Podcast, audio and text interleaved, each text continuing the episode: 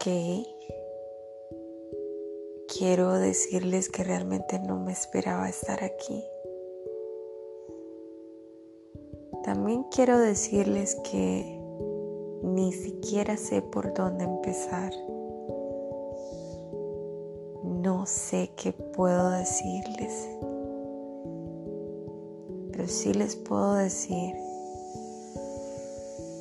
que vengo de estar dentro de un pozo profundo del cual pensé que nunca iba a salir.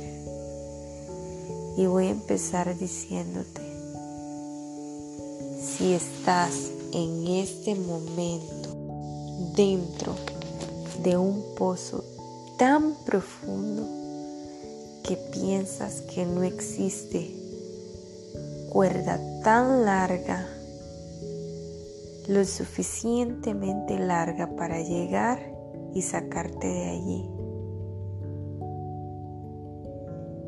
Pero sabes, quiero decirte que existe una cuerda y se llama Jesucristo, que es el camino, la verdad y la vida. Empecemos por ese capítulo en la Biblia donde Jonás le dice a Dios, tú sacaste mi vida de la sepultura. Este hombre realmente pensaba que no tenía esperanza porque había huido de Dios, había cometido un grave error, desobedecer a Dios como muchos de nosotros en algún momento lo hemos hecho. ¿Qué pasa cuando desobedecemos a Dios? Vienen consecuencias a nuestra vida.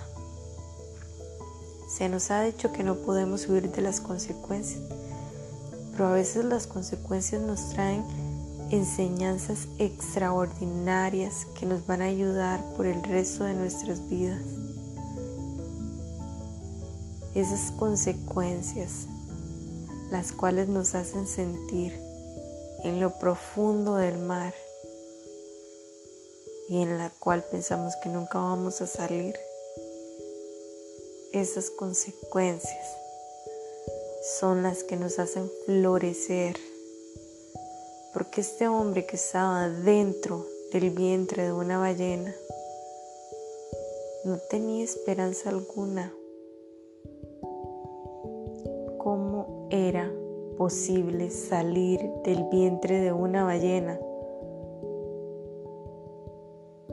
Hasta ahora no se ha visto ningún caso igual. Ni antes de la historia ni después.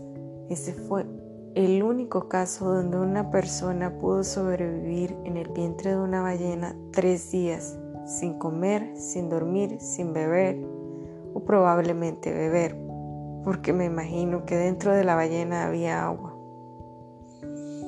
¿Cómo es posible eso? Solo la gracia y la gloria de Dios te puede sostener vivo en el vientre de esa ballena. Y si ahora cualquiera de ustedes está dentro del vientre de una ballena, tranquilo, Va a llegar el tercer día y vas a salir de allí y vas a completar tu tarea y vas a poder ayudar a otros con tu testimonio. Por eso, en este día yo les digo, tranquilos, tu cuerda es el Espíritu Santo.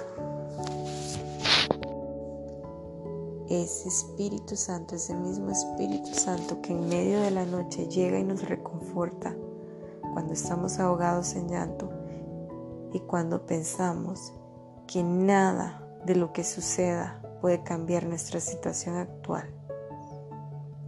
Pero ese mismo Dios, ese mismo Dios el que nos da esa paz que sobrepasa todo entendimiento y que toma control de todas las cosas por la por las cuales estemos pasando.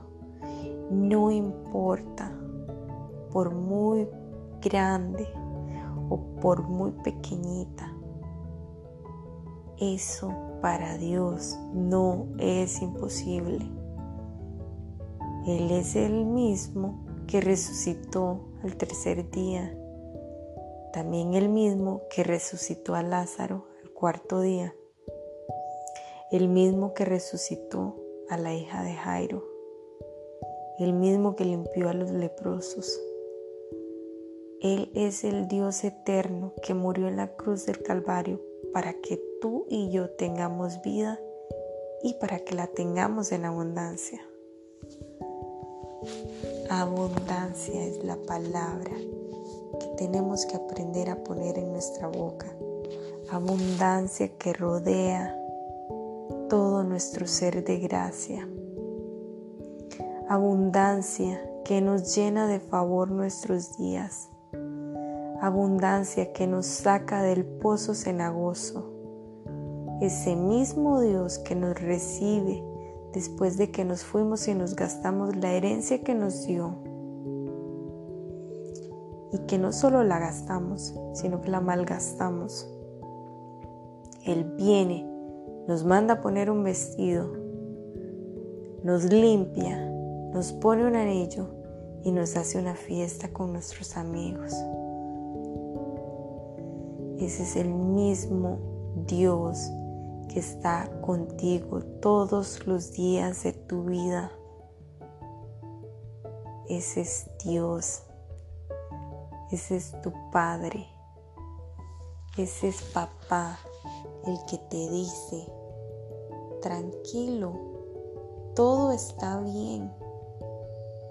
Tranquilo, toda esa situación está en mis manos.